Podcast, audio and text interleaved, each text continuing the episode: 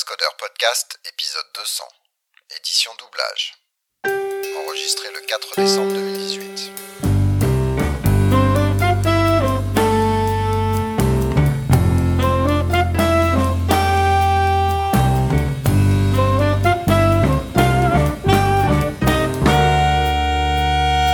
Alors c'est un épisode spécial, euh, déjà parce que c'est la 200e, et puis euh, surtout parce que mon micro a craché et refusé d'enregistrer euh, quelque part à un moment de l'épisode et sans prévenir. Ce qui fait qu'on s'est aperçu que j'avais perdu une partie de ma bande son à la fin, et donc trop tard pour corriger. Donc ce que j'ai fait, c'est que j'ai dû me doubler moi-même sans pouvoir suivre mes propres lèvres, hein, puisqu'il n'y avait pas de vidéo. Euh, voilà, donc le défi pour vous, c'est de trouver la minute à laquelle j'ai commencé à me doubler. Voilà, bon épisode à tous et euh, pardon pour le son qui du coup est de moins bonne qualité que d'habitude à cause de tous ces petits problèmes. Bonjour et bienvenue au Cascodeur épisode 200 On a tenu 200 les gars 200 ans déjà? Ouais, ouais. Alors on dit on a tenu, mais bon, il y a de la il y, a Audrey qui est enfermé par les gilets jaunes à la Réunion. Euh, et il y a Antonio qui fait euh, qui fait de la plongée sous-marine aussi, mais plutôt euh, avec le boulot. Donc on est on est Vincent, Guillaume, Arnaud et moi. Bon, les meilleurs quoi de toute façon. Voilà, voilà. Bah, c'est souvent c'est ceux qui sont là qui sont les meilleurs. Hein. On est assez démocratique là-dessus. Hein. Et euh, voilà, bah écoutez, 200, euh, c'est impressionnant. On a démarré le truc, euh, j'ai déjà dû le dire plusieurs fois, mais euh, j'étais revenu en France et je m'étais dit, il faut que je fasse de la veille techno pour voir autre chose que les technos, j'y bosse. Et puis, ben, je me suis dit, bon, je vais partager, donc je vais faire ça avec un podcast. Et puis j'ai embarqué, j'ai embarqué la petite troupe là, Arnaud un petit peu après, et puis Audrey pas mal après. Elle était pas née aussi, c'est pour ça. et, euh, et voilà, donc là, on voulait faire un épisode un peu spécial, pas non plus euh, tambours et trompettes, mais euh, un petit épisode rétrospective où on vous, on a regardé rapidement les, les news les plus significatives qu'on a eues, en gros, sur les premiers 100 épisodes. Et puis, euh, et puis avant ça, on a Vincent qui veut nous parler de la vie d'avant les cascodeurs. tu, vas, tu vas me rajeunir, c'est ça? C'est ça, j'ai mis épisode moins 1 1950. Alors, à l'épisode moins 200, dans les années 50, dans les années 2000, euh, ouais, non, c'était avant les. Ouais, non, bah, rien, de, rien de spécial, hein, sauf que j'ai connu, j'ai connu les EJB 1.0, euh, moi, monsieur. Et vous aussi, peut-être? Alors, moi, j'étais déjà en réaction aux EJB 2, moi. Hein, j'ai pas connu 1.0. Ah non, mais n'avez pas connu, donc c'est vraiment, vraiment le plus vieux. J'ai dû en faire un petit peu. Non, j'en ai pas fait des vieux comme ça, mais euh, je veux dire en 80. Alors, Java, c'était 95. Et les, les premières specs euh, servlet et tout ça, c'était quelle année? Bah, C'était à ce moment-là. C'était, moi je dirais, deux, ouais, euh, je, me, je dirais 98, ouais, c'est ça. 98, 98. Bah, j'avais commencé quand même à toucher les servlets en, les 98, quelque chose comme ça, 98, 99. Je me souviens que j'avais. J'avais fait une formation euh, par IBM à la Gaude où j'avais été certifié euh, JSP 097 ou JB, quelque chose comme ça. Pas mal. Ouais, mais après D'ailleurs, est-ce que c'était une spec Alors, il n'y avait pas le JCP à l'époque, euh, au tout début. C'était rétro. J'ai trop. C'était juste Sun tout seul, je pense, au début. Ouais, ouais, ouais. Enfin, bref, du coup, on était dans un univers où au moment où on démarre, c'est euh, on commence à avoir la reconnaissance du modèle open source pour euh, bah, des, des librairies middleware, parce que voilà, on avait le, système d'exploitation Linux euh, qui était déjà passé avant, et là, bah, assez vite dans, dans le dans l'âge de de Java, eh bien il y a bah, il y a la fondation Apache qui va jouer un rôle super important et qui va bah, qui va héberger Tomcat, donc le l'aspect de référence de, de, des servlets justement, enfin l'implémentation de référence. Et puis bah il y a euh, JBoss après Spring, enfin tout cet univers là qui grossit euh, et qui grandit, enfin grâce à Java en fait. Moi je suis je suis rentré à la fondation Apache en 2000 justement. Euh, grâce à Cactus, un petit framework que je faisais euh, quand je bossais chez Octo Technologies, que j'ai voulu mettre en open source. Et donc je l'ai mis chez dans Apache Jakarta. Et c'est comme ça que je suis devenu, je suis rentré à la Fondation Apache. Et l'idée étant, c'était mon premier truc open source, hein, je connaissais très peu. Et l'idée étant de pouvoir développer avec d'autres personnes ce logiciel et pas le garder chez Octo uniquement. C'était pour faire ça. Ouais. Alors on va, on va accélérer pour arriver en ouais, Ça, ça prend du temps. ouais. En 2009, c'est là où les, le premier épisode des Cascodeurs euh, est lancé. Euh, je crois que c'est autour de avril ou quelque chose comme ça. Et le premier épisode, c'est la question IBM rachète Sun ou pas? Donc visiblement, Sun était quand même dans la panade depuis un certain temps quand on a démarré le podcast. Et la rumeur, c'était qu'IBM allait racheter Sun. Hmm. Euh, donc ça c'était avril, avril, 2009. Pour info, épisode 3, un petit peu après, Oracle rachète Sun. ça y est, c'est vrai pour de vrai, c'est officiel. Euh, Oracle on l'a su pour de bon. Ouais.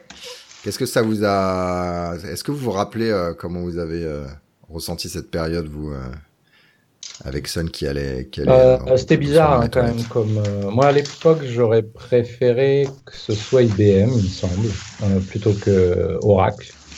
Mais, euh, Et tu changes d'avis là? T'as changé d'avis? Ouais, ouais, je sais pas, je sais pas trop, ouais. Hmm. C'est vrai qu'on n'imaginait pas trop Oracle, euh, enfin, il n'y avait pas trop d'antécédents, on va dire. Euh, côté open source, direction de projet open source, etc., c'était pas trop leur fort, il me semble. Enfin, en tout cas, je me, me souviens peut-être pas, mais j'avais pas l'impression que c'était. ils avaient un track record sur le sujet. Après IBM aussi, euh, je me souviens euh, d'avoir souffert avec euh, WebSphere. Ah oui, on a tous souffert là. Donc, ouais, tu te dis Oracle, IBM, même combat, mais bon. L'histoire. Non, parce qu'IBM, il y avait quand même une partie historique open source depuis pas mal de temps. Ils avaient quand même rejoint Linux assez tôt. Hein. Ils ont quand même massivement contribué à ça. Ouais, ils avaient Visual Edge for Java, des trucs comme ça. Non, ils avaient des trucs cool, IBM quand même. Il y avait le hardware aussi, c'était la, grosse différence entre euh, IBM faisait du hardware, tout, comme Sun euh, à l'époque, là où Oracle euh, n'en faisait pas. C'est partie des grosses, des grosses différences dans ce rachat. Mais c'est vrai que ça, avait fait quand même pas mal de, de bruit à l'époque de savoir et, beaucoup d'hésitation de savoir qui allait racheter Sun. Ça a duré assez longtemps. Je, si je me souviens bien, ça, ça a duré de nombreux mois. Le, oui, parce qu'au final, Sun, il produisait plus grand chose. On se disait, bah, où ça va, où ça va? Et après, Oracle est arrivé. Il y a eu un peu des annonces, mais il y a eu quand même une grosse traversée du désert de 2009 à, je sais pas combien, peut-être qu'on en reparlera avec les, les news d'après, où euh, on se demandait où allait Java, où allait Java E, euh, ça avance pas, etc., etc. Euh, il y a eu toute une période un peu difficile.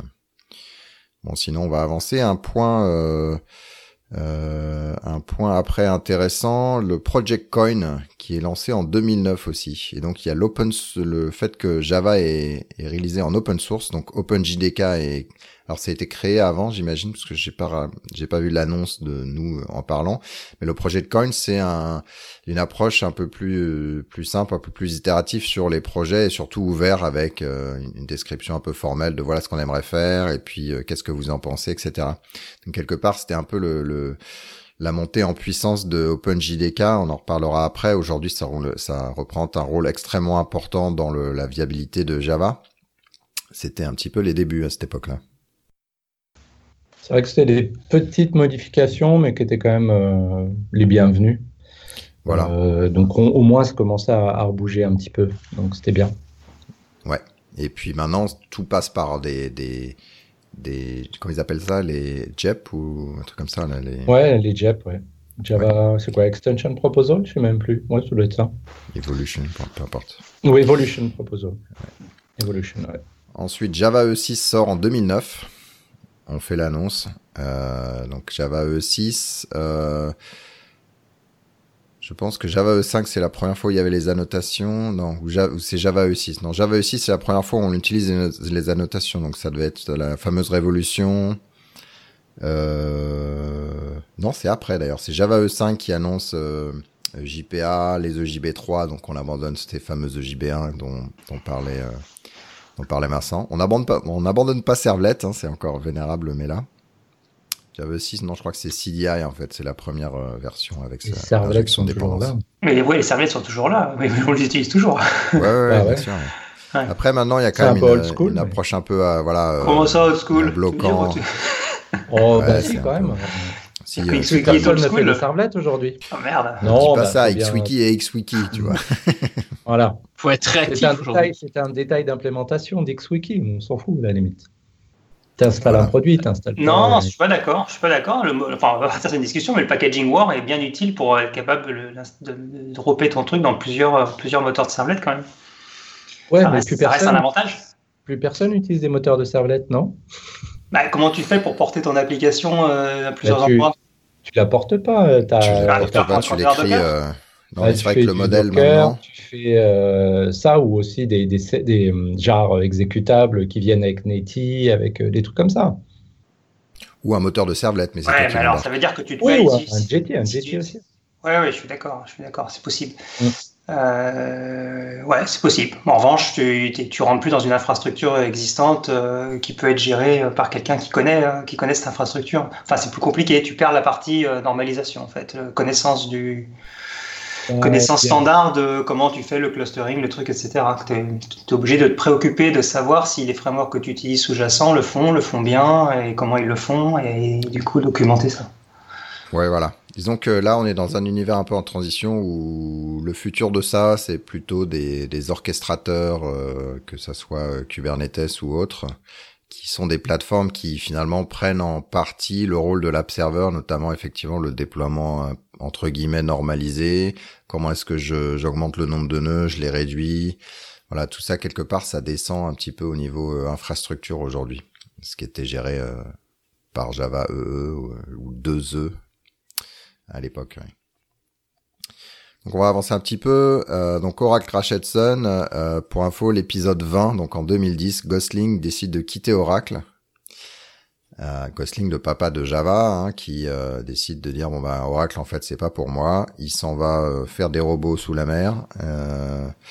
Et ça n'aura duré qu'un Non, il passe par Google, je crois un petit peu, non? Je sais Ah oui, si si, ouais, il reste genre même pas, pas un an, un truc comme ça. Ouais. Ensuite, il passe euh, donc euh, faire des robots sous la mer. Et puis là, maintenant, il est chez AWS. Donc, on a parlé la fameuse annonce euh, à Devox de, de l'OpenJDK mm, mm. fait par, par AWS. Et puis, il y a une autre personne qu'on connaît un peu moins, mais qui s'appelle Kosuke, qui décide de quitter Sun aussi. C'est en 2010. On en parlera un petit peu après. Jenkins versus Sun. Mhm. C'est après, ouais, c'est un petit peu après. Ça, c'est Que moi, je, que moi je connaissais à l'époque, parce qu'il avait travaillé, il avait participé à, Cactus un petit peu en code. C'était marrant. Ah d'accord, cool. Alors, en tant que. Oh, il a touché à tant que contributeur. En tant que contributeur, ouais. En tant que Sun, en l'occurrence. En tant que Sun, ouais. D'accord. Épisode 18, on est en 2010 et on parle des J-Duchesse France. Donc c'est le début de ce groupe-là de mémoire, en tout cas c'est la première fois que nous on en parle. Félicitations. Voilà.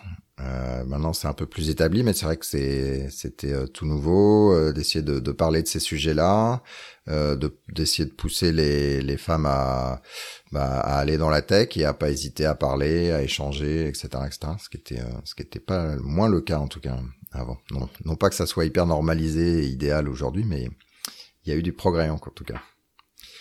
Épisode 22, Steve Jobs dit fait sa lettre sur Flash. Donc l'épisode 22, c'est en 2010 aussi. Euh, à Parce qu'il aimait bien les super-héros, c'est ça? Voilà, il y avait la, au moins la moitié des sites web qui étaient en Flash, euh, notamment tous vos... Et il y en a encore. tous vos restaurants.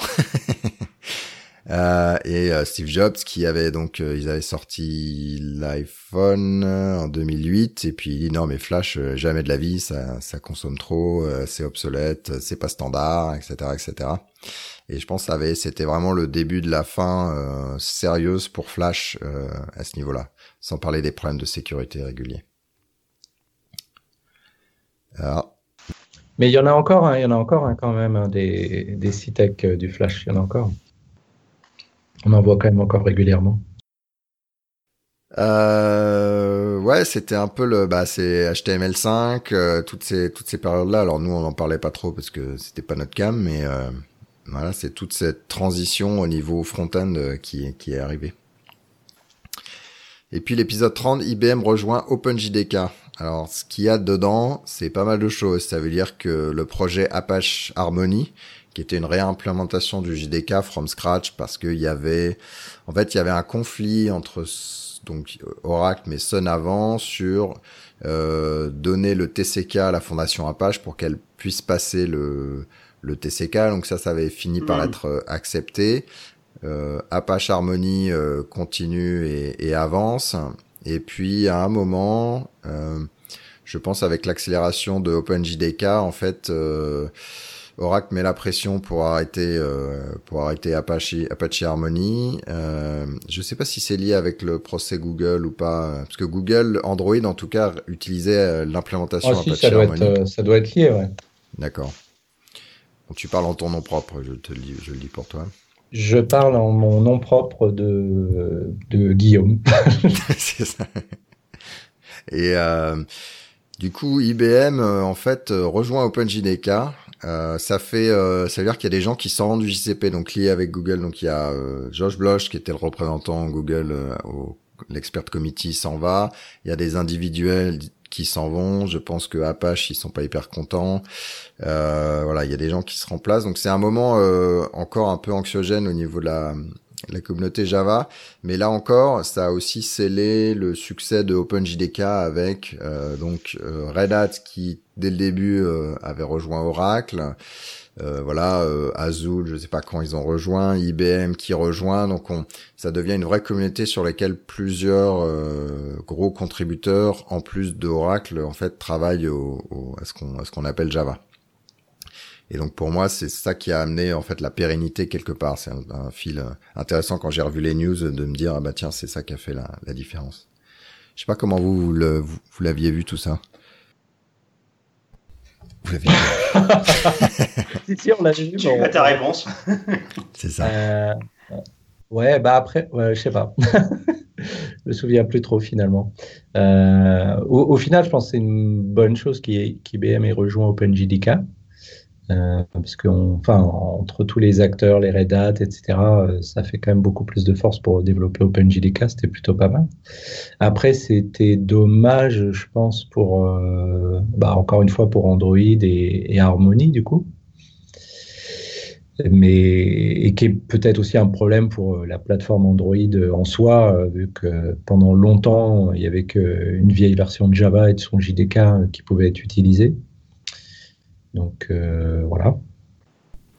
Ouais, c'est vrai que c'est ça du, euh, bah, c'est le procès en fait qui a frisé. C'était pas techniquement qu'ils pouvaient, voulaient pas migrer, c'est qu'ils voulaient pas se dire tiens si on bah, retouche les nouvelles API. De, ouais. ils ont arrêté de retoucher à Harmony. Hmm. Puis euh, Harmony maintenant, c'est, ça a été, c'est à la poubelle quoi. Ouais. Alors un truc qui est pas à la poubelle, épisode 35 en 2011, Jenkins. Oui, Jenkins arrive. Hudson. Hudson. Voilà. on, ah, oui. on connaissait Hudson, qui existe encore hein, de mémoire. Euh, plus trop en fait, il est, il est à peu près mort là cette fois, je crois. Il est côté Eclipse, mais vraiment, vraiment mort euh, désormais. Tu veux raconter un peu l'histoire? Parce que c'est pareil, ça c'était, euh, enfin c'est un des rares forks à succès. Oui, c'était un, c'était, ça a duré quand même très longtemps, de nombreux mois. Euh, je me rappelle euh, y avoir passé des nuits sur les échanges entre Oracle et, et, la communauté Jenkins, Koshuke et Andrew Bayer et quelques autres.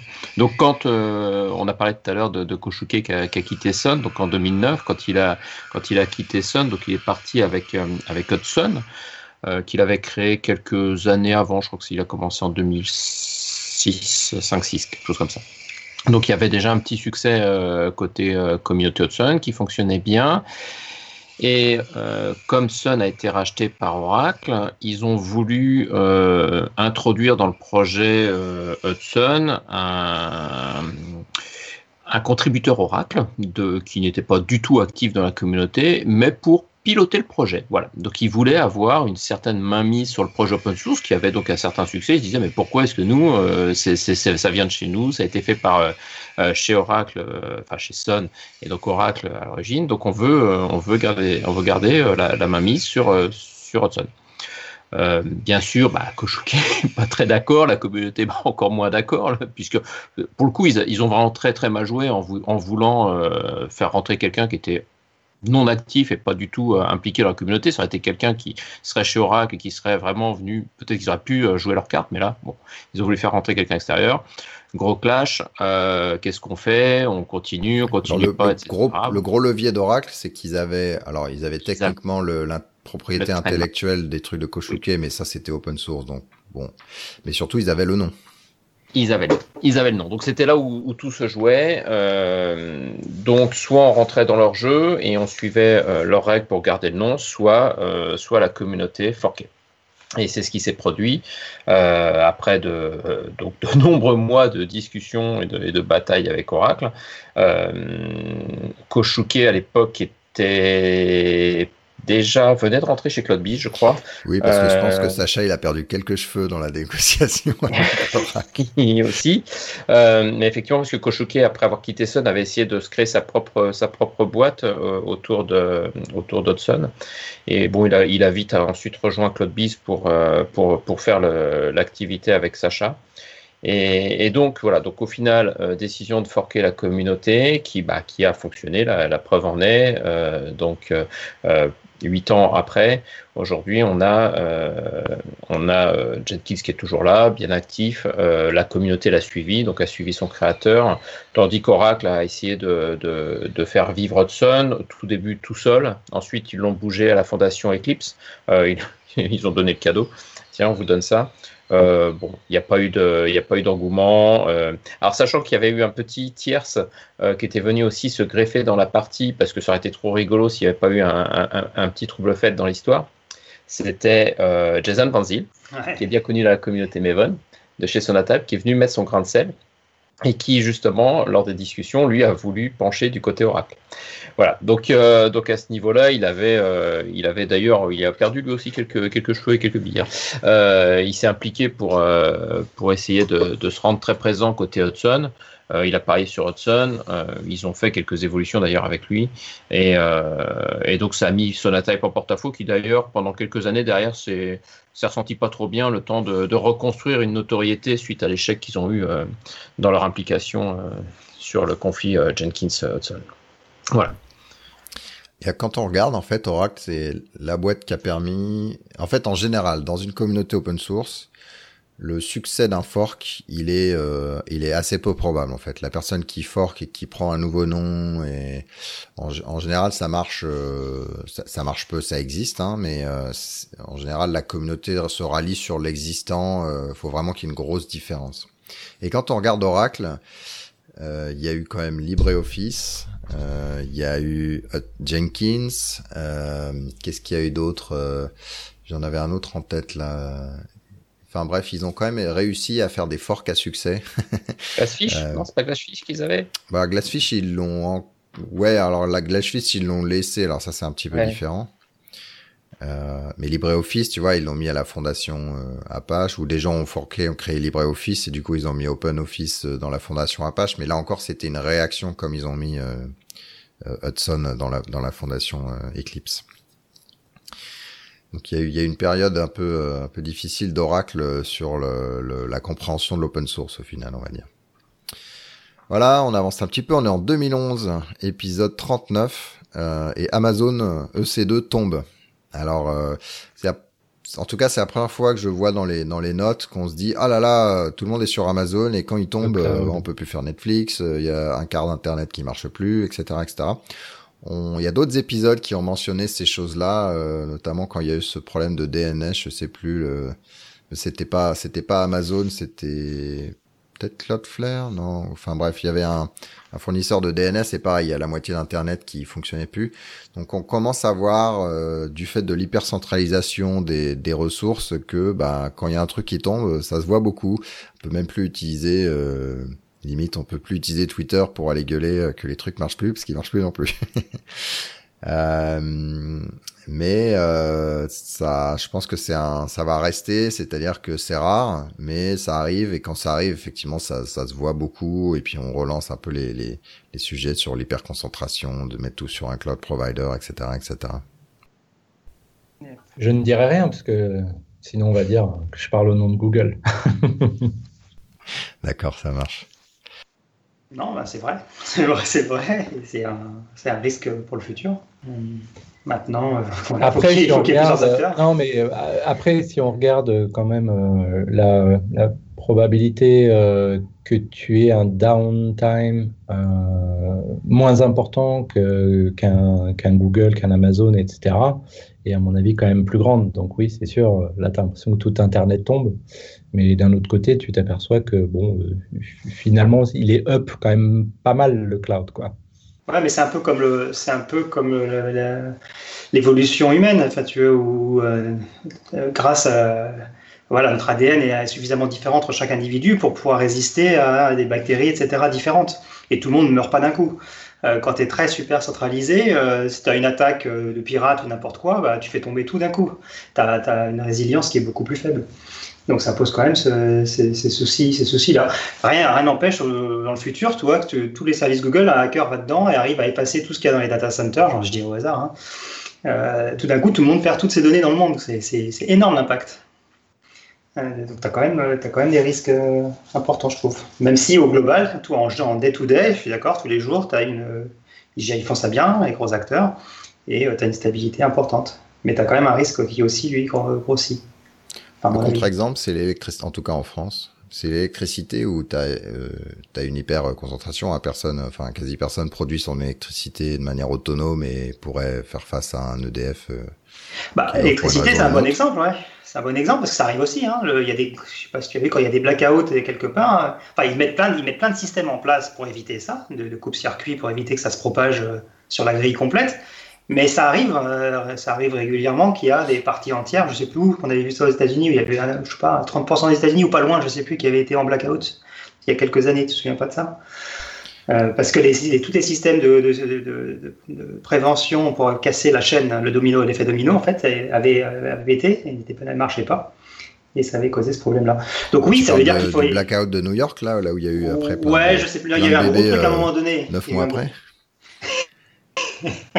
c'est vrai, hein, c'est vrai. C'est-à-dire que, ouais, il faut, ouais, faut, faut, mettre en place des. faut être super bon, quoi, du coup. Il faut mettre en place des, des, gros trucs qui font, forcément vont fêler à un moment donné et du coup, tu vas t'améliorer la version d'après. Euh, mais ça, ça reste dangereux quand même. Tiens, je recommande, alors je l'ai pas lu, mais je recommande quand même, euh, le livre Le Black Swan de Taleb, euh, qui justement parle des des systèmes, euh, je sais plus comment il appelle ça, hyper fragiles ou hein, quelque chose comme ça, où effectivement, c'est que c'est les banques, euh, enfin en fait tout ce qui est centralisation, en fait, les banques, euh, etc., où on met en place des systèmes pour qu'elles euh, ne soient pas des risques systémiques, mais quand on arrive sur cet événement parmi dix ans, un siècle, mille ans où on passe au-dessus, eh ben c'est vraiment catastrophique parce que tout le monde, tout le monde s'appuie, s'appuie dessus, quoi c'est un sujet, euh, c'est un sujet philosophique en fait presque. Ce débat. Ouais, parce que il y a pas, enfin à part la diversité, il n'y a pas de, enfin, je connais pas d'autres réponses. Euh, ouais, parce que la diversité, elle est pas. Euh... Bah, ça, ça, serait intéressant de voir, mais elle est probablement pas euh, aussi efficiente, en tout cas à un instant donné. C'est-à-dire qu'elle est, elle a du surcoût la diversité. Elle fait, elle, elle use des ressources, tu vois. Ouais, mais elle t'amène aussi la sérendipité, la découverte de nouvelles choses. Euh, tu peux pas forcément te reposer que sur l'acteur dominant pour, euh, pour apporter ça, parce que lui, justement, il est dominant, donc ou bien il continue sa course en avant, mais, mais tu sais pas si, euh, s'il va suffisamment vite et que quelqu'un d'autre ne pourrait pas faire mieux. Euh, ouais, enfin ça pose des vraies questions de monopole, en fait. Regarde là, les wikis, ça stagne. non, je rigole. Ah, il y a des gens qui utilisent encore des wikis. Ah ah, là, écoutez, là, j'ai fait une infidélité parce que je suis parti sur Google Doc pour faire euh, cette, oh, collection. Et d'habitude, je le fais. Cela dit, je vais me mordre les doigts parce que après, en fait, euh, de Google Doc vers générer les show notes, c'est. Tu vas être obligé de, remettre ça dans le wiki de toute façon. Ouais.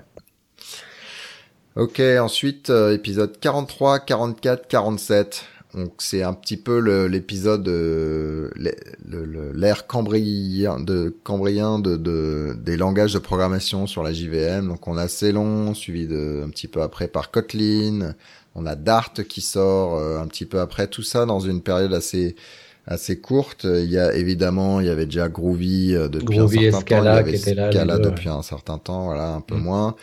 JRuby qui avait dû démarrer un petit peu avant. En fait, c'était ce moment où on disait non, mais on veut, euh, on veut des trucs encore plus fortement typés que Java. Donc cette mouvance là, un petit peu, bon, que JavaScript avec Dart, là, c'était pas difficile. Euh, mais en tout cas, il y a cette euh, mouvance-là qui est, qui est, qui est sortie, voilà, en, alors du coup, je sais pas en quelle année c'est, euh, ça.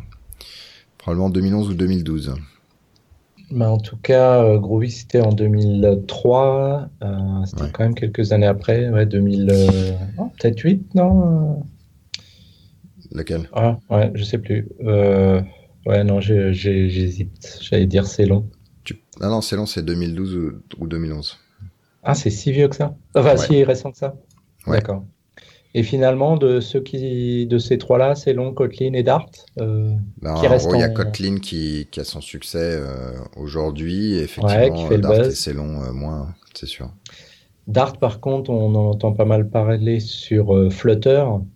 C'est vrai. Le truc pour faire. Moi, j'en ah plus parler. Alors, vas-y, raconte. Mais bon, il y a TypeScript qui a en fait remplacé la niche dans laquelle Dart voulait aller un petit peu. Ouais.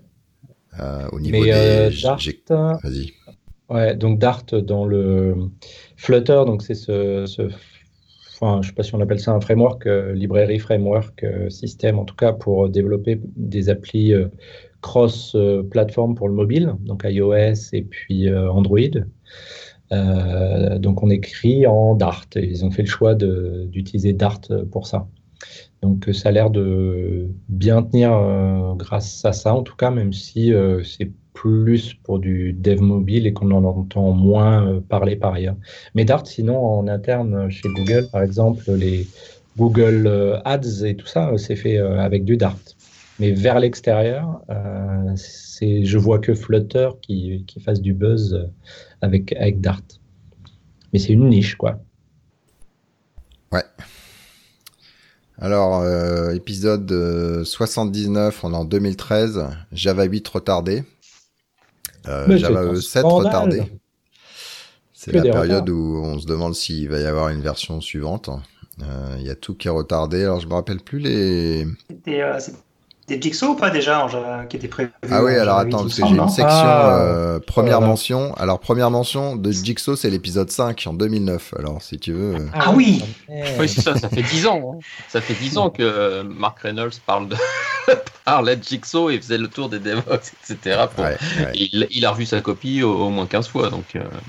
Et c'est pour ça que je pense que même les lambda, les, les lambda, euh, ça a mis moins longtemps à sortir. Et pourtant, il y avait des gros combats. Vous vous rappelez ces combats entre euh, euh, entre bah, les, les positions là, CICE, tout ça là. Ah ouais. Ouais, c'est ça. Pas si, Argumenté. Il y avait CICE, c'était celle poussée par Bob Lee. T'avais, ah, je me rappelle plus des autres noms. Des bah, il y en avait une avec BC, BCG. Attends. Ouais, c'est ça. BBCG, ça. BCCG.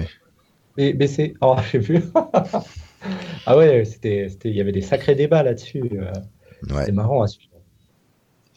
Et justement, la première fois qu'on entend parler des lambda, attendez, c'est l'épisode 68 en 2012, avec une interview sur les closures avec José, euh, José Pomar et David Gageot.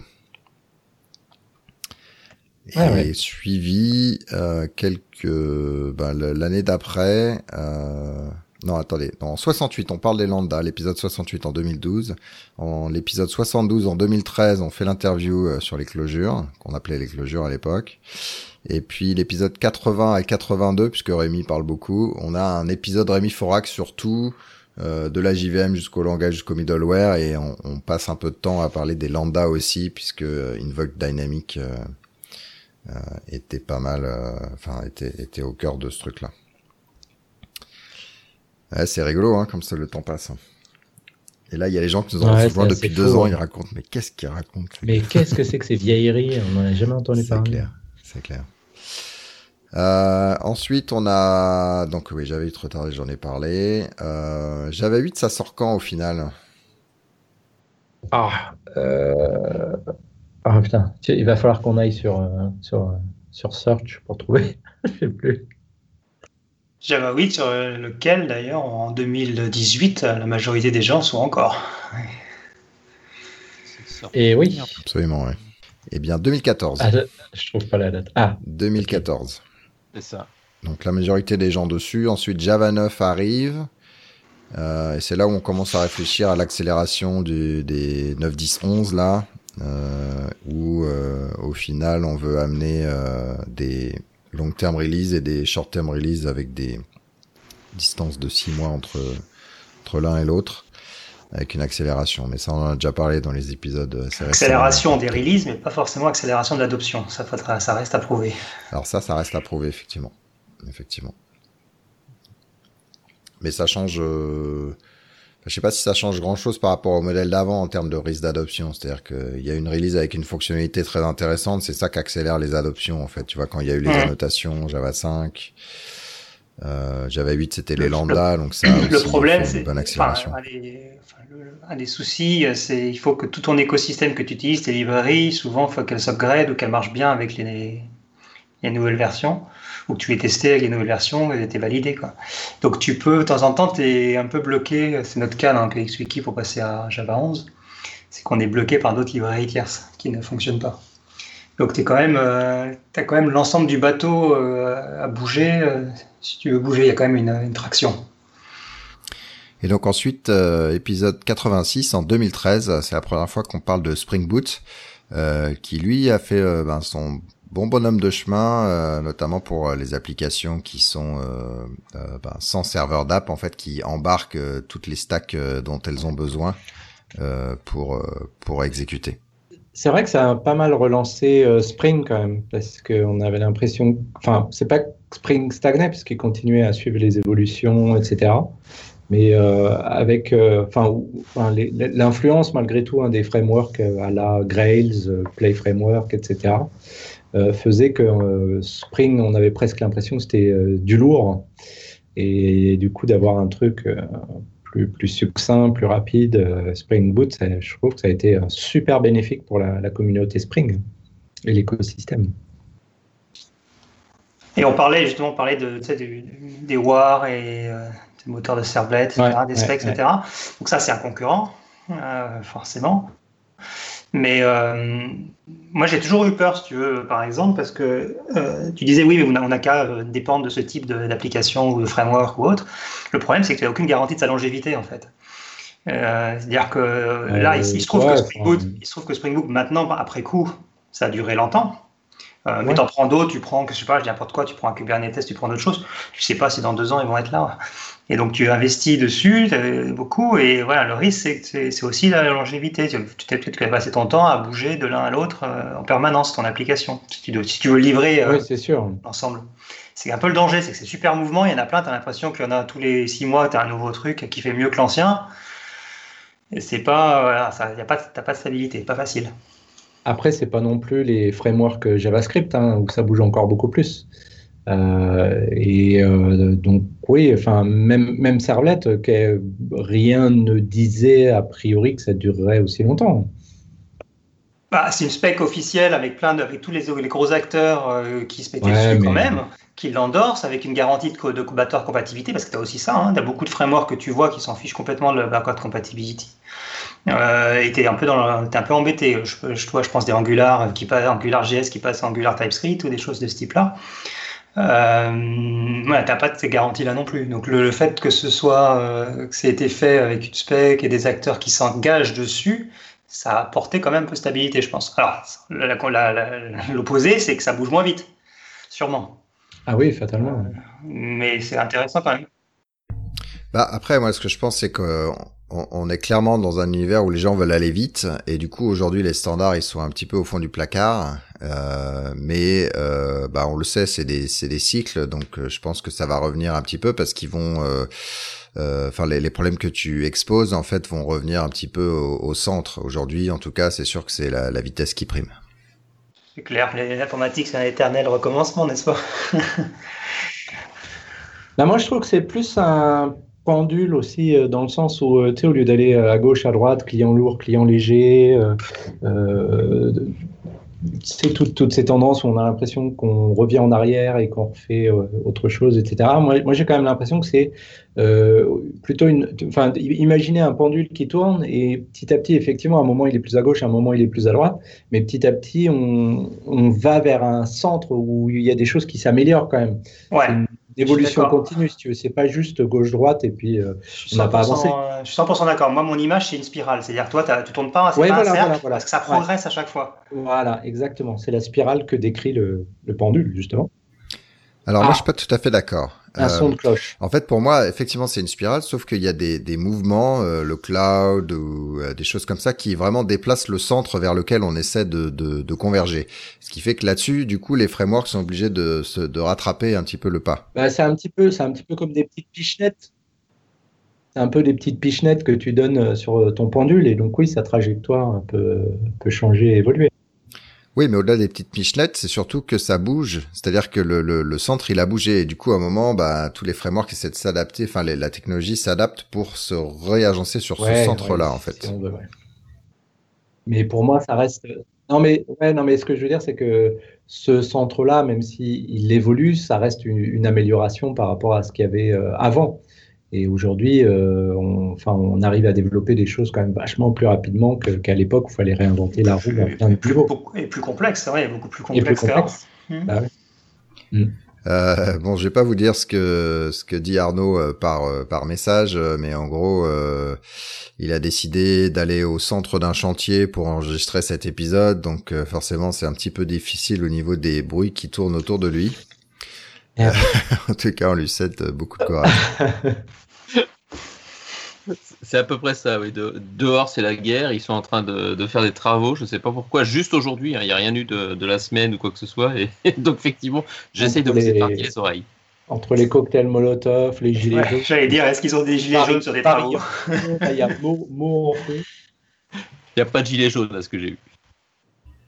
Bon, du coup, on va prendre une petite pause euh, avec euh, avec José Pomar qui nous a fait un crowdcast. Alors, vous savez, les crowdcasts, euh, bah, on aime bien ça parce que ça nous permet d'interagir un petit peu avec vous, avec donc la, communauté des gens qui écoutent les cast et puis bah, on aime bien vous écouter aussi. Et donc là, José a fait un crowdcast sur la dernière séance qu'il a eue à Devox, la dernière session à Devox qui parlait du futur de Java. Salut à tous et salut aux cascodeurs.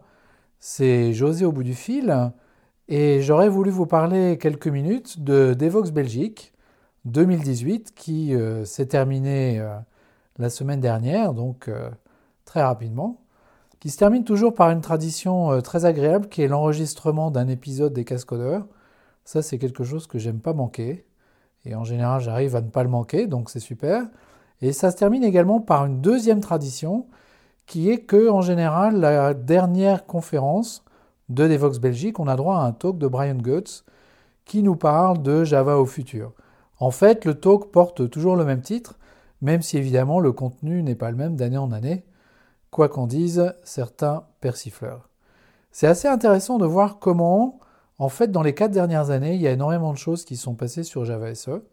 Ça a commencé par la sortie de Java 8 avec la sortie des lambda, évidemment, le grand truc que tout le monde attendait depuis, euh, depuis au moins une dizaine d'années. Et puis ensuite, on a eu la sortie de Java 9 avec Jigsaw dedans, encore un grand truc qui était attendu depuis des années. Et maintenant que ces deux grands sujets ont été mis de côté, ont été euh, réalisés, eh bien, on a eu des changements dans la structure de Java vraiment importants, avec un changement du mode de publication des versions majeures. On a quand même eu dans les 18 derniers mois trois versions majeures et on va en avoir une quatrième, la version 12, dans à peine plus de 4 mois. Quand on regarde le rythme auquel les JEP sont incorporés dans les releases, on se rend compte que dans Java 9, on en avait un peu plus de 90, et puis on en a eu 10 dans Java 10, 17 dans Java 11, et on va en avoir encore quelques-unes dans Java 12. Donc globalement, le rythme de publication des nouveautés dans Java bah, n'a pas diminué, au contraire, c'est pas parce qu'on a plus de versions majeures qu'on a moins de nouveautés. Et quand on regarde les dernières releases, notamment 10 et 11, eh bien on se rend compte qu'effectivement, il y a des nouveautés majeures dedans. Ce que j'ai trouvé vraiment intéressant dans cette dernière édition d'Evox, c'est que les talks Java SE donnés par euh, Mark Reinhold, par Alan Bateman, par Brian Goetz, se sont vraiment faits dans des salles absolument blindées. Et même la session euh, de dialogue avec les architectes du JDK, qui l'année dernière n'avait pas attiré grand monde, et eh bien là s'est déroulé également dans une des grandes salles, pleine à craquer malgré l'heure, 9h30, qui n'est pas forcément la meilleure heure à laquelle il y a en tout cas le plus de monde, surtout le vendredi matin. Alors, je voudrais juste vous parler de ces quelques talks parce qu'il n'y en a pas non plus euh, énormément. On a eu droit à un panel du futur de Java par Mark Reinold, qui a fait une keynote sur le sujet. Il nous a parlé de Amber, de Loom et de Panama, qui sont les trois gros projets qui bougent en ce moment. On a eu un talk sur les bonnes façons d'utiliser le mot-clé VAR par Stuart Marks, avec des bonnes pratiques, avec éventuellement des inconvénients et des avantages pour utiliser VAR. Et puis on a eu une magnifique présentation par Alan Bateman du projet Loom, qui va certainement changer pas mal de choses pour Java et par ricochet pour tous les serveurs, notamment programmés en Java, puisque le projet Loom, c'est en fait un nouveau modèle de programmation concurrente. Il nous a fait une démo live, ce qui montre que le projet est déjà bien avancé, même s'il n'est pas encore tout à fait prêt pour être réalisé, même en early access. En revanche, dans le projet Amber, on a deux éléments qui sont déjà réalisés en early access dans les versions preview de la version 12, qui sont les rostring, qui sont ces chaînes de caractères qui peuvent s'étendre sur plusieurs lignes, qui commencent par un certain nombre de backticks et se terminent par le même nombre de backticks. Et puis cette nouvelle syntaxe du switch, qui fait du switch une expression et non plus simplement un statement. Ça, cette nouvelle syntaxe de switch, c'est en fait un morceau du pattern matching qui va être réalisé partie par partie. Donc ce switch, c'est un peu la première partie du pattern matching. Il va y en avoir d'autres qui vont suivre. Cette preview feature, c'est spécifié dans la JEP 12 et ça permet en fait dans un JDK particulier, et en l'occurrence ce sera le 12, d'inclure des features qui ne sont pas activées par défaut, mais qu'on peut activer à la fois au niveau du compilateur et au niveau du lancement de la VM avec une option de lancement particulière. Donc Loom est sur les rails, Amber commence à déjà donner des choses en preview dans le JDK, il reste encore les records et la déconstruction qui vont suivre et puis les différents éléments du pattern matching qui ne sont pas encore tout à fait prêtes.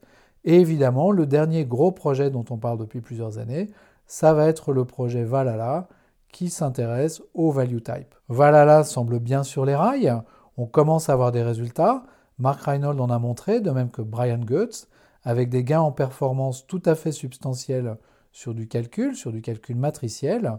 Donc on a déjà des prototypes qui semblent fonctionner, mais les gens estiment que Valhalla n'est pas encore suffisamment prêt pour même atteindre le stade preview. Donc voilà un petit bilan des choses annoncées dans l'univers Java SE à Devox Belgique 2018. Merci de votre attention. C'était José au bout du fil. Bon, en tout cas, bravo José, parce que c'est une un, beau raccord avec bah, les sujets euh, sur lesquels on parle, du, du, passé, du présent, du futur de Java, euh, avec, avec cette rétrospective. Non, mais c'est un, un devin. Il lit dans le mar de café. Java. Oui, et puis surtout, ça fait partie des Français euh, qui essaient de l'inventer ou de promouvoir euh, vraiment le, début des nouvelles fonctionnalités euh, Java. il aurait pu nous amener une petite, il aurait pu amener une petite tasse de café alors. Hein. Mais bon, il fallait qu'il fasse le tour de. On est chacun dans des lieux différents, de toute façon. Bon, on parlait de Spring Boot, un projet positif à succès, mais il n'y avait pas eu que ça. L'épisode 3 en 2009, il y avait Spring Root, qui pour le coup était plutôt dans le côté pire de la chose. Un vrai flop en termes de succès. J'aimais bien, j'aimais bien faire des jeux de mots sur euh, Spring, Roux, euh, Spring Roupette, tout ça. J'en ai fait plusieurs à l'époque. Et c'était bizarre parce que c'était aussi juste après. Euh, donc, pour la petite histoire, donc moi, je, travaillais, j'avais créé ma boîte G21 qui se concentrait sur les technologies Groovy et Grails. Spring Source venait juste de racheter ma boîte et euh, donc euh, Rod Johnson était à fond, euh, c'est génial, Grails et tout. Et en fait, en cachette derrière les fagots, dans une autre équipe en Australie, il, construisait en fait une, espèce de concurrent à Grails, qui était une sorte de générateur de code hein, finalement, un Spring Boot. Et, et, donc moi j'étais, j'étais comment dirais-je, choqué, euh, pour, pour, pour, dire le moins, euh, du fait que dans la même boîte, euh, il faisait un truc concurrent du truc qu'il venait de, de, racheter. Et, ça a été un, bel échec. Ça n'a jamais décollé ni quoi que ce soit. Mais j'étais super vénère à l'époque. enfin, en tout cas en, en, interne, même si je le ça se voyait peut-être un peu en externe avec les jeux de mots que je faisais sur euh, Roupette. ouais, quand t'es vénère, ça s'entend un petit ah peu à l'extérieur. mais euh, ouais, non, ça. Mais, mais c'est marrant parce qu'après, on voit. Euh, euh, enfin, du, du J-Hipster qui refait de la génération de code, où on revoit même Rod Johnson avec son truc, là, Atomist, où il y a une partie génération de code, manipulation de code et tout. On reparle encore de notre pendule, de nos spirales et tout, quoi. Et donc roux pour kangourou, parce que c'était fait par des Australiens. Ah bah tu vois, il m'a fallu 9 ans pour apprendre quelque chose là. Euh, ah bah tiens, en parlant d'Australiens, eh notre flop c'est l'épisode 5 2009, Google Wave. J'avais trouvé ça assez génial, moi, Google Wave au départ. Mais c'est tellement disruptif le fait que tous les gens euh, en live, en temps réel, tu vois ce que le flux de pensée des gens, ils corrigent. Et, enfin, ça faisait, enfin, très rapidement, surtout quand il y avait beaucoup de monde sur un doc, c'était le bordel monstre. Et je pense que c'est une rupture pas évidente, un, virage pas évident à prendre. Peut-être qu'il y aura des choses qui reviendront. Enfin, je veux dire, euh, même Vincent pourra en parler sur les aspects édition, live, etc. Il y a des choses bien temps réel. Euh, mais à l'époque, ça faisait, c'était un espèce d'ovni ce, truc-là, Google Wave. Moi, ça m'avait effectivement, j'étais super, euh, super étonné positivement et tout. Je trouvais ça génial. Et en tout cas, ça a amené des, use cases et des possibilités énormes. Et, euh, effectivement, chez XWiki, on bossait aussi en parallèle sur un projet de recherche, à peu près au même moment, peut-être légèrement après, mais pas beaucoup, avec l'INRIA en France. C'est eux qui avaient qui avait écrit les algorithmes d'operational transformation, notamment utilisés par Google Web et par notre projet de recherche aussi, où on faisait ça euh, pour avoir de l'édition euh, collaborative temps réel sur du WYSIWYG, parce que c'était ça la difficulté. Mm. Euh, c'était pas sur du texte, ça on savait faire, il y avait déjà des outils qui faisaient ça sur du texte pur, mais sur du WYSIWYG c'est plus dur. Et, et, on a et, les, et ces, ces solutions basées sur les operational transformation n'ont pas abouti en fait on s'est aperçu au fil du temps que plus tu rajoutais de transformations, plus il fallait que les transformations existantes prennent en compte les autres transformations futures, en fait, les, autres que tu rajoutais.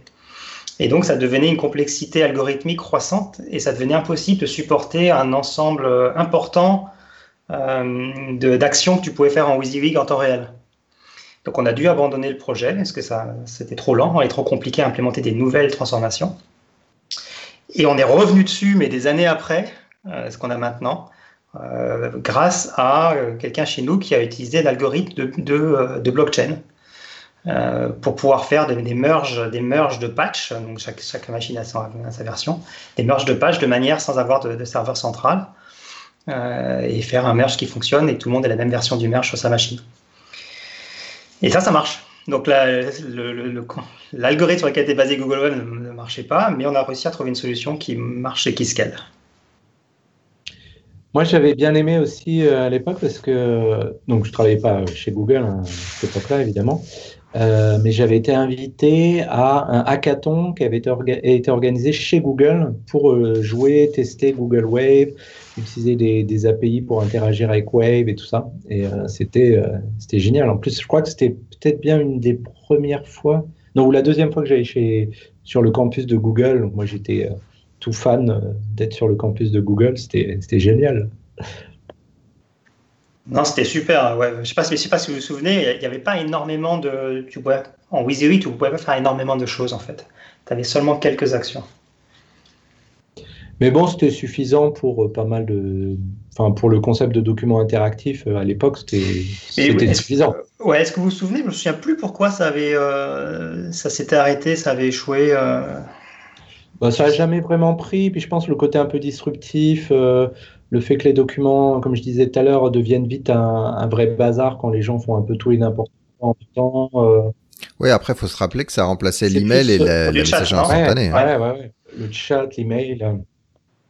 Mais ils ont pas, Google n'a pas été très fort, mais globalement sur le sujet en fait. avec Google c'était un échec aussi. Enfin, tout ce qui était un peu de chat comme ça, ce show, ça n'a pas été, ça pas été super. Ouais, bah, leur expérience social media est pas top. Oui, oui, non, mais je parle de chat, moi. Je parle vraiment sur le chat. Hum, hum, hum. Ouais.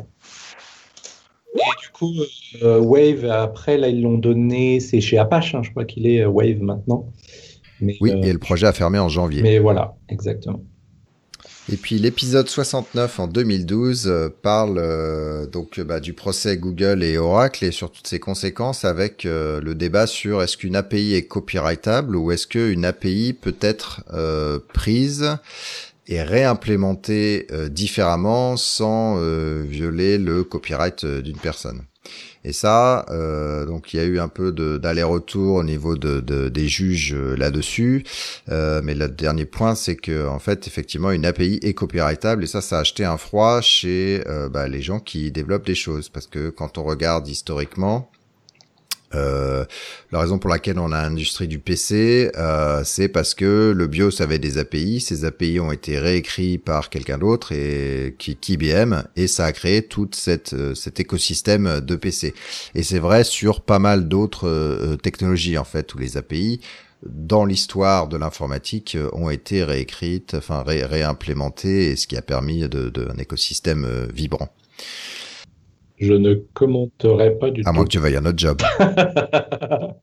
du tout. Alors ensuite, on va passer à la, la, série des, des, meilleures interviews, en tout cas les plus marquantes, et puis j'ai essayé de chercher celles qui étaient un peu euh, intemporelles. Euh, déjà, bah, il y a l'épisode 8 euh, dans 2009, une interview de Romain Guy sur Google Android. Alors, la technologie a probablement dû dater, mais Romain, euh, ben, il explique bien les choses. Donc, euh, si vous voulez faire de l'archéologie androidesque, euh, c'est quelque chose à, aller voir. ensuite, on a l'épisode 17 en 2010 de Play Framework. pareil, un framework qui a amené pas, pas, mal d'innovation au niveau de l'utilisabilité, au niveau du développeur pour pour simplifier son son taf en fait. En 2010 donc il y a, 8 ans maintenant. Ensuite, on a parlé des indépendants, les épisodes 19 et 21 en 2010 sur euh, ben, euh, comment devenir indépendant, etc. Euh, je pense pas que le matériel est vraiment vieilli, à part que maintenant on a des auto-entrepreneurs qu'on n'avait peut-être pas à l'époque. Euh, donc si ça vous intéresse de, de, sauter le pas, de savoir comment certains l'ont fait, je pense que c'est un, un, bon, un bon double épisode. Épisode 23 en 2010, on accueille David Gageot qui nous parle de Git, donc les, systèmes de gestion distribués de sources. Et puis l'épisode 29 euh, en 2010 avec, sur la forge logicielle. C'est moi Avec euh, Nicolas Deloff, Arnaud et Vincent bah, qui nous parlent de bah, comment on développe un logiciel de A à Z, tout ce qu'il y a autour, pas juste, euh, pas juste le code. Là encore, je sais pas trop si ça a vieilli en termes de, de, matériel, mais bon, euh, Vincent et, et, Arnaud peuvent me dire, mais je pense que quand même globalement, il y a beaucoup de choses qui n'ont pas bougé, surtout si vous êtes dans une société euh, qui est un petit peu à l'arrière euh, au niveau au niveau innovation sur sur les développements. Oui, tant que tu utilises Jenkins, ça marche. L'épisode 36 euh, en 2011, euh, ben, par euh, la fine équipe qui est, qui est avec vous, on a parlé d'open source, ben, comment on fait, comment on s'investit, quels sont les business models, quelles sont les différentes communautés, etc., etc. Ça, c'est assez intemporel, même si on parle des cloud providers qui, en tout cas certains, ne refournissent pas forcément les morceaux de code, enfin ne contribuent pas à la hauteur des morceaux de code qu'ils utilisent. Euh, je pense que c'est un bon épisode qui est à peu près à jour. L'épisode 45 en 2011 sur les méthodes agiles. Euh, ben, qu'est-ce que c'est? Comment ça comment ça s'utilise Un petit peu l'état de à ce moment-là? C'était, euh, je vais pas dire que c'était nouveau, mais c'était un peu la, la, le moment où euh, ça devenait quand même sérieusement mainstream, euh, même dans les boîtes à papa, on va dire. Ensuite, un épisode que j'ai bien aimé, moi, euh, l'épisode 63 en 2012 sur le W3C avec euh, Alexandre Berthaille qui euh, m'a invité bah, à l'endroit où travaille Tim Berners-Lee.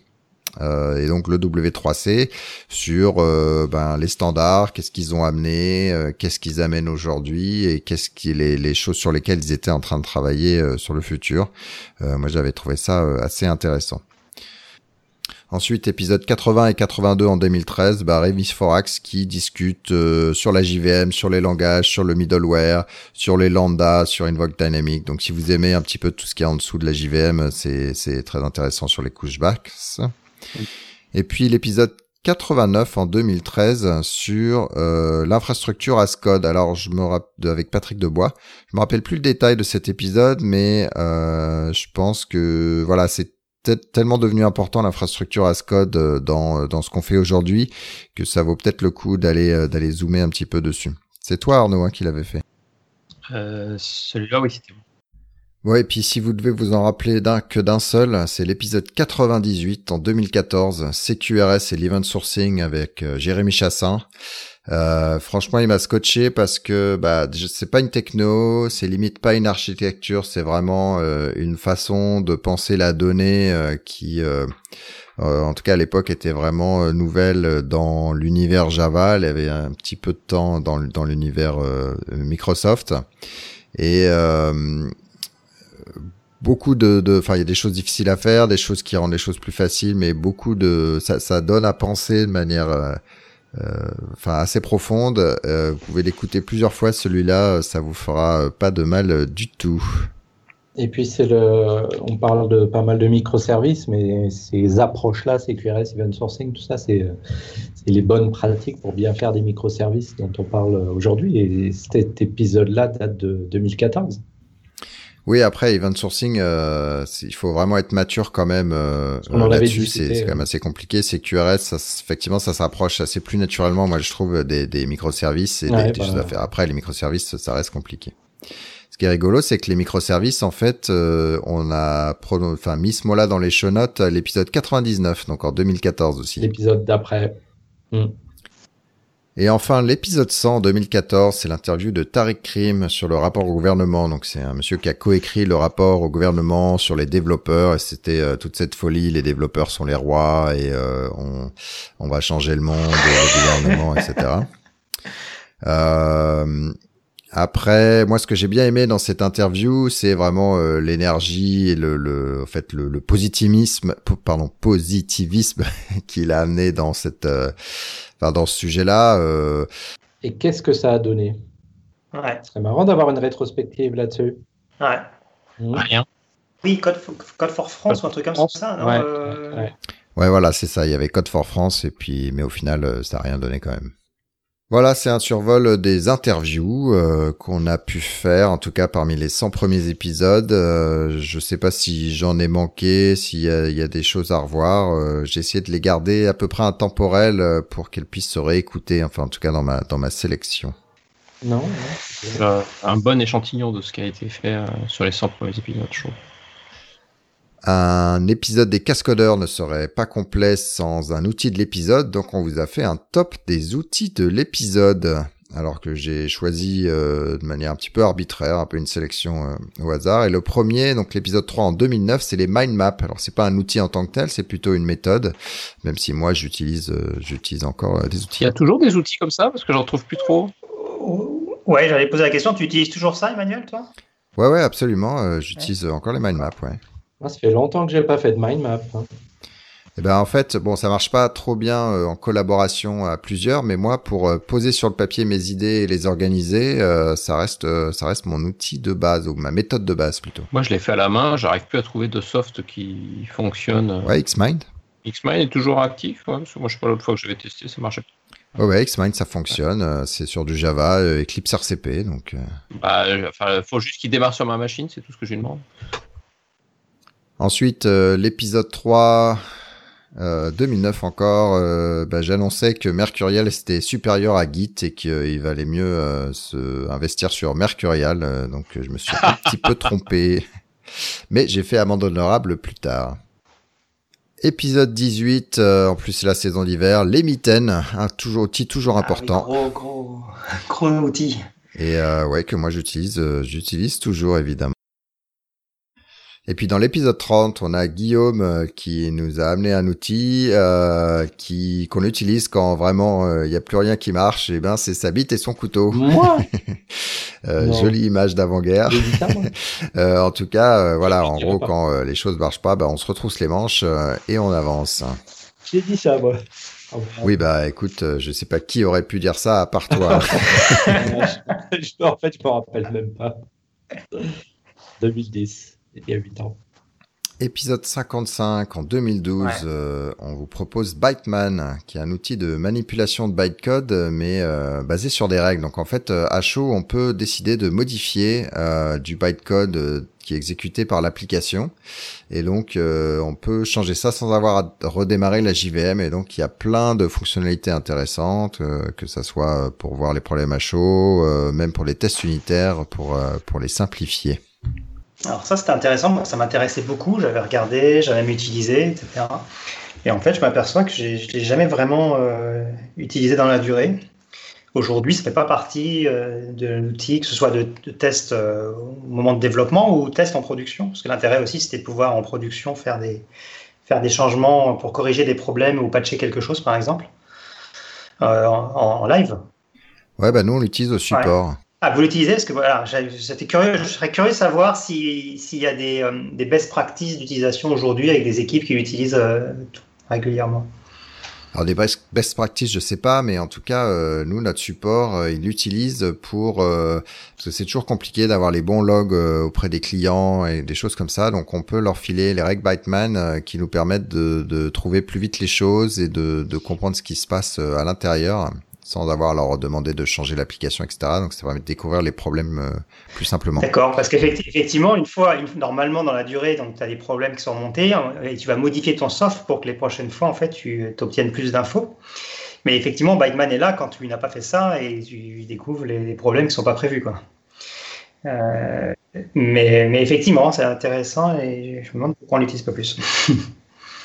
Ouais, et puis l'autre usage, c'est euh, d'injecter des erreurs, les erreurs d'entrée-sortie. Comment on les teste dans les tests unitaires ou l'intégration, c'est toujours compliqué. Donc là, on peut intégrer l'exception qui monte la stack et voir comment se comporte euh, le framework. Un autre outil, euh, épisode 86 en 2013, c'est TIG. Donc ça fait partie de toute cette mouvance euh, ligne de commande, euh, donc Tmux, Vim, etc., etc. Et TIG, c'est un outil graphique mais textuel qui permet de regarder les commits Git, les branches et de pouvoir faire vos, vos séparations. les rebases dynamiques, etc. moi que j'utilise toujours. Et puis épisode 93 en 2013, euh, je vous proposais Size Up. Alors c'est que pour les gens sur macOS. Ça permet de euh, mettre les applications, les fenêtres des applications euh, sur la partie supérieure ou inférieure ou en haut à gauche, en haut à droite. Ce qui permet d'assez vite d'avoir entre deux, trois ou quatre applications séparées et les avoir toutes sous la main. Ouais, moi j'utilise des espaces, des spaces, et donc j'ai des full screen sur tout chacun de mes espaces en fait. Ah ouais, c'est intéressant. Moi, j'avais essayé les Spaces et en fait, je m'y perds tout le temps à chaque fois et du coup, euh, Ouais, moi j'en ai 10, tu vois, et je les connais tous par cœur. Ça fait des années, des années que je les connais par cœur, donc j'ai un raccourci direct euh, comme euh, commande 1, 2, 3, 4, 5, etc. Et euh, mentalement, ça marche, ça marche très bien parce que j'ai même pas d'effort mental à savoir sur quel bouton appuyer pour faire quoi. dans la durée, ça marche. C'est deux approches différentes, mais pour un, un problème un petit peu, un peu similaire. Ah oui, par contre, avec ta technique, si tu veux avoir deux applications et les regarder en même temps, tu peux pas. Ah ouais, ça peut arriver. Moi, ça m'arrive pas trop, mais ça pourrait arriver, effectivement. Quand c'est deux, tu peux, quand, c'est deux, tu peux encore en mettre deux sur un écran macOS, mais tu peux pas en mettre trois. c'est le truc. Tu peux maintenant mettre deux full screen l'un à côté de l'autre, mais tu peux pas faire plus. Ah oui, c'est vrai. Bon, par contre, euh, faut avoir fait du yoga au niveau des doigts parce que se rappeler les, les gestures, là, c'est un peu compliqué. c'est ça, ouais, c'est pour les bouger, les mettre l'un côté de l'autre. Pour... Sinon, rapidement, euh, les premières mentions, c'est-à-dire les premières fois qu'on voit dans les show notes euh, un, nom, un concept. Alors, épisode 5 2009, euh, Jigsaw. Donc, pour le coup, voilà. Euh, épisode 7 en 2009, euh, le Garbage Collector G1, qui est maintenant le Garbage Collector par défaut dans JDK 11 euh, de mémoire. Bon après un Garbage Collector, il faut un peu de temps pour virer virer tous les bugs, donc ça c'est pas pas trop déconnant. Épisode 9 en 2009, c'est la première fois qu'on mentionne Devox. avant, ça s'appelait Java ah bah Police, avec un petit bref moment qui s'appelait où il s'appelait Javox. C'est ça, hein, je suis bon en timing. Mm, non, je pense que ça va être paraphe. Ouais, mmh. Épisode 7 en 2010, euh, c'est le premier première mention du meetup NoSQL en France, euh, ben, un meetup qui a plutôt bien réussi à certaines personnes euh, qui ont réussi à en faire une, une belle carrière chez les éditeurs et puis et puis après. Euh, l'épisode 18 en 2010, alors non pas qu'on était expert, mais ça commençait sérieusement à parler de HTML5 à, à tire-larigot. du coup, on mentionnait ça. Épisode 53 en 2012, euh, on parlait de SOPA, PIPA, ACTA, euh, etc. On a vu euh, finalement ces lois qui se sont qui se sont petit à petit amenées dans l'univers du développeur et du code où ben il fallait avoir une conscience une conscience politique ou sociale en tout cas des, des, des choses qui se passent et de de de faire barrage face à des choses qui allaient imposer voilà, des choses pas très bien finalement. Et puis l'épisode 50 en 2011, on mentionne Devox France euh, qui euh, bah, venait de faire son acte de naissance. Donc ça fera 10, ce sera les dixième année de Devox France en, 2019 là Non, non. En... Ah, d'accord, il y a encore un Non, c'est la huitième année, je me trompe. Non, ceux qui vont fêter les 10 ans l'année prochaine, ce sont les cascodeurs. l'année prochaine. Épisode 59 euh, en 2012, c'est la première mention de Vertex. Euh, ça date, euh, ça date d'un bail. Ben, c'est les premières approches réactives, la réaction à Node.js, etc., etc. Euh, ensuite, épisode 68, euh, donc en 2012, on parle des lambda, euh, et donc c'est l'épisode 72 en 2013 qu'on fait l'interview sur les closures avec José et David, puisqu'il y avait effectivement une, une, sacrée palanquée de noms de lambda et d'approches différentes pour pour Java. Épisode 69 en 2012, on parle pour la première fois de burnout. Donc c'est ces moments où ben les gens euh, se poussent, se poussent, la machine s'emballe et puis à un moment ça casse et, euh, et c'est pas des moments agréables à vivre évidemment et donc on, commençait à alerter ou discuter de ce genre de, de ce genre de problème en fait. C'est pas si euh, et c'est pas si peu rare finalement dans, dans notre domaine à nous. Euh, moi je pense je pensais pas que c'était prévalent comme ça mais ça arrive assez régulièrement quand même dans les équipes. Informatique. Informatique. Ouais. Ouais, ben moi personnellement, euh, je pense qu'il y a des fois où je suis pas passé nécessairement super loin. Euh, on se rajoute euh, des choses à faire, des projets de côté, etc. Et puis à un moment, ça, c'est un petit peu trop, un petit peu trop tendu. Je sais que à Red Hat, on a la chance de pouvoir prendre de l'espace quand quand ça arrive. on laisse les gens se, se reconstruire. mais bon, c'est c'est pas pas toujours évident nécessairement dans dans toutes les boîtes et dans toutes les les les jobs. Et euh, l'épisode euh, épisode 93 euh, en 2013, on parle de Code of Conduct pour la première fois. Euh, et puis on en a parlé beaucoup après. c'est un sujet qui est encore là, effectivement, pour savoir si c'est encore l'outil le, l'outil le plus approprié en fait pour résoudre les, les problèmes sous-jacents. Oh, quand même moins. Quand même moins. Et puis si on regarde, tout le monde en a un, c'est ça? Ouais, ouais, bah regarde, même les, les Devox qui faisaient de la résistance à un bon moment, ils en ont aussi. Hein. Donc c'est ah, presque. Faute de, choix, de toute façon. Épisode 96 en 2014, on parle de Docker, euh, un épisode, une interview de Nicolas Deloff sur les plateformes as a service, euh, un peu l'offre telle qu'elle existait à l'époque, et puis euh, Nicolas nous parle de, de Docker. il est captain d'ailleurs, non? Ici si, il est capitaine. Et puis euh, épisode 99, euh, c'est-à-dire un petit peu après en 2014, on parle des microservices euh, pour la première fois, en tout cas mentionné dans les dans les show notes. Ce qui est intéressant parce que tout ça est un peu corrélé, Docker, microservices, c'est le cloud, tout ça un petit peu une en fait une collaboration en fait entre ces différents sujets. Sinon, dans la rubrique divers, euh, l'épisode 5 en 2009 mentionne la première du Normandy Jug. Donc, euh, félicitations, euh, félicitations, mesdames et messieurs. C'est aussi le, le Lil Jug. Hein. Le Lil Jug m'a contacté comme quoi ils allaient faire leurs 10 ans. Donc, en fait, il y a plein plein de jobs qui sont nés il y a 10 ans. à cette époque-là, ouais. ouais. Et ça, a été la, grosse, ouais, la grosse année. Enfin, on en a eu plein d'affilés dans un, une toute petite, un tout petit laps de temps. C'était marrant de voir cette éclosion d'un coup. Ouais, plein, plein de jogs en 2009. Épisode 9 en 2009, on parle des programmeurs et de la trentaine. Y a-t-il un rapport avec l'âge des gens qui font le podcast et, en, et, en 2000. Alors, Donc, et ben, par déduction, on va parler de la quarantaine. Allez. oh là, tu vas me fâcher, Emmanuel. Juste à... Non, c'est pas gentil. Là. Non, mais c'était le moment où, euh, en fait, voilà, si t'étais pas chef de projet à 30 ans, t'avais raté ta vie, donc euh, on relatait ça peu de cette tension en France, en fait. Bon, il y a 40 alors. Et, vous, vous avez changé Vous êtes tous programmeurs comme il y a, comme en 2009 Ouais, je programme beaucoup moins quand même, hein. mais j'adore toujours, hein, ça c'est sûr. Moi, je suis manager, donc. Programme. Ah bah toi, t'as mal, toi, as mal tourné. J'ai mal tourné, moi aussi. moi, je continue de programmer, peut-être moins, moins activement, mais euh, je continue. Ouais. Moi, je continue. Ouais, mais enfin, euh, faut toujours que je fasse des démos, que j'essaye les produits, etc. Donc, je fais plus, enfin, je développe plus un projet euh, significatif comme je le faisais avant. Donc, c'est plus de la, j'allais dire de la petite programmation, mais, euh, mais j'aime bien toujours développer quand même. C'est bien. On reste quand même tous techniques encore, fortement techniques. ouais, heureusement quand même. Hein. Ouais. Ouais, sinon on ferait plus le podcast en fait quand tu réfléchis. Euh, ouais, on parlerait management, management et de. Bah, tu sais que je m'étais posé la question, euh, non pas sur le management, mais sur euh, la productivité personnelle, etc. En fait, de faire euh, d'autres d'autres types de podcasts. Mais bon, le temps, le temps. Tiens, ce que tu m'as dit m'a fait penser à Programmatou. C'était quoi Programmatou? Ah bah Programmatou, c'était ce qu'avait lancé Audrey et Aline avant le Devox for Kids.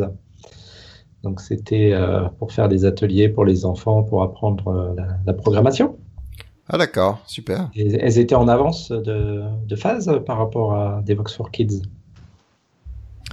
Et puis l'épisode 26 en 2010, on parle de la première du Jug Summer Camp euh, qui arrive juste à la sortie, la sortie des vacances, tout début septembre à La Rochelle. Ouais, c'est top ça. C'est sympa comme événement. Ouais, c'est vraiment bien. Euh, moi, j'avais fait la première, j'avais fait l'inauguration.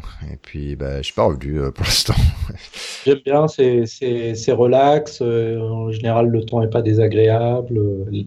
les organisateurs sont sympas. Coucou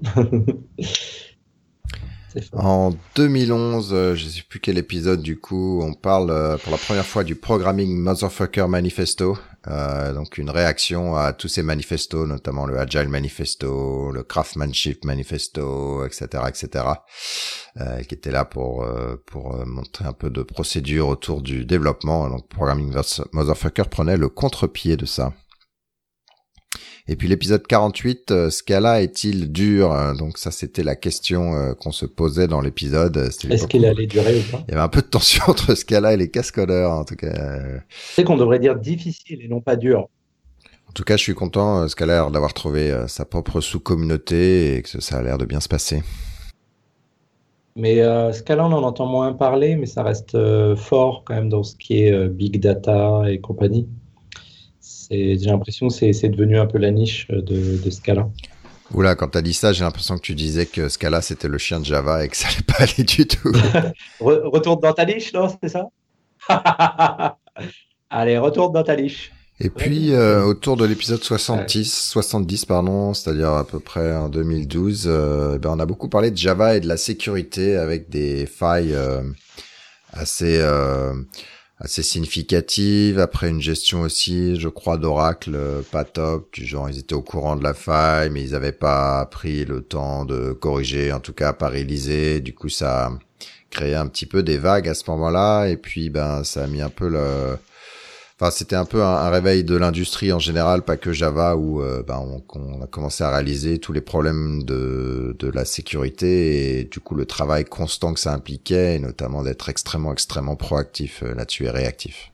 C'était quand même beaucoup à cause des, des applets au tout début, où c'est par là qu'ils ont, qu'ils ont ouvert pas mal de Ouais, c'est sûr que les applets, c'était la porte ouverte à toutes les fenêtres. Non, mais justement, mais c'est là où ils ont commencé à dire il euh, faut désinstaller les applets de vos browsers. Et donc, euh, là où il a commencé à y avoir de la confusion de bon, bah, virer Java de vos ordinateurs dans les entreprises.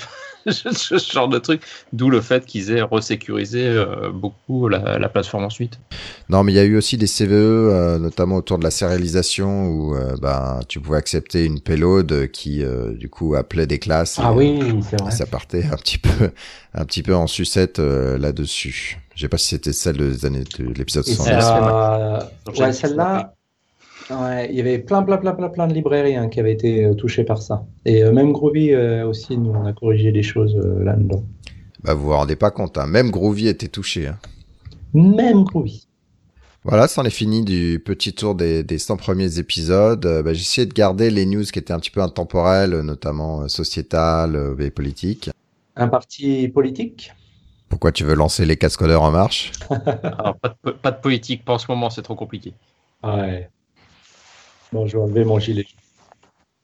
Et puis, euh, si vous voulez nous soutenir, allez sur patreon.com slash lescascodeurs. On a atteint notre premier objectif. Euh, on en a d'autres, mais ça y est, le premier est finalement atteint.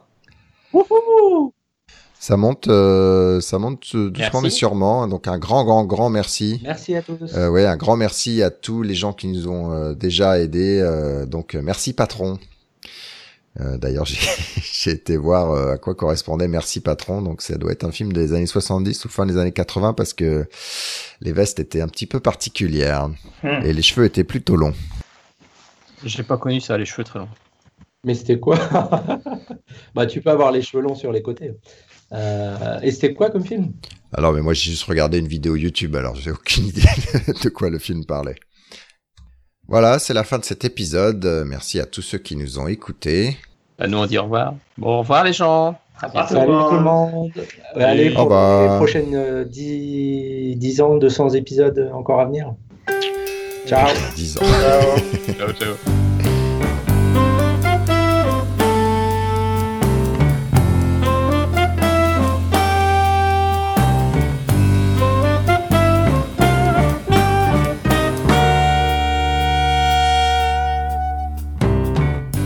Thème musical est le thème numéro 3, gracieusement offert par podcastem.com. P-O-D-C-A-S-T-T-H-E-M-E-S.com. Le logo a été dessiné par Nicolas Martignol, alias le Touilleur Express. www.touilleur-express.fr